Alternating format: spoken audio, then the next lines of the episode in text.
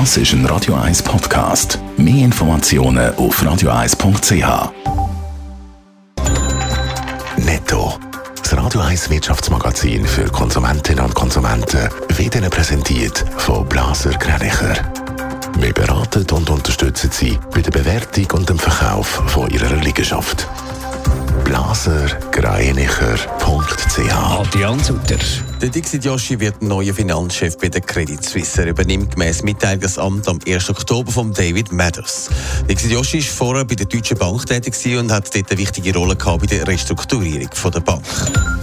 Die Gespräche zwischen der Lufthansa und ihren streikwilligen Piloten sind bis jetzt erfolglos geblieben. Die Airline hat der Gewerkschaft aber neue Termine angeboten, um weiter zu diskutieren. Es ist aber gut möglich, dass bei der Lufthansa bald in Streik gegangen wird, weil die Piloten mehr Lohn fordern. Porsche will künftig von ihrem Macan Elektromodell gleich viel verkaufen wie mit dem Verbrennungsmotor. Pro Jahr sollen 80.000 so E-Macan hergestellt und verkauft werden.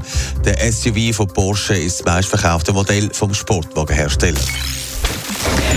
Die Strompreise die steigen und ganz hart trifft sie Unternehmen, die ihren Strom auf dem freien Markt einkaufen. Adrian Sutter, das geht jetzt so richtig ins Geld und wird schmerzhaft. Jahrelang haben äh, in den Schweizer Firmen davon profitiert, dass sie ihren Strom im freien Markt gekauft haben. Sie haben so deutlich weniger gezahlt als über die regionalen Anbieter. Doch jetzt eskalieren die Preise an der Börse regelrecht. Gut 23.000 Firmen in der Schweiz sind davon betroffen. Sie müssen zum Teil bis zu elfmal mehr zahlen für den Strom als bis jetzt. Für Experten ist das, was da im Moment passiert, außerordentlich. Normalerweise steigt und sinkt der Strompreis, aber dass es so steigt wie jetzt, das ist eine absolute Ausnahme. Wenn die Preise derart steigen, was machen denn die betroffenen Firmen?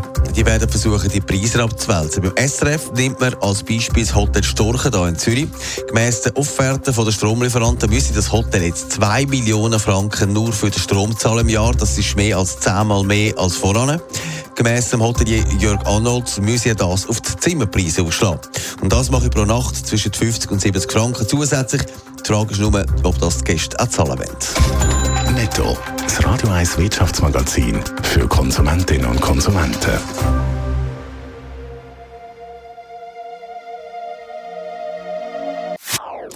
Das ist ein Radio 1 Podcast. Mehr Informationen auf radio1.ch.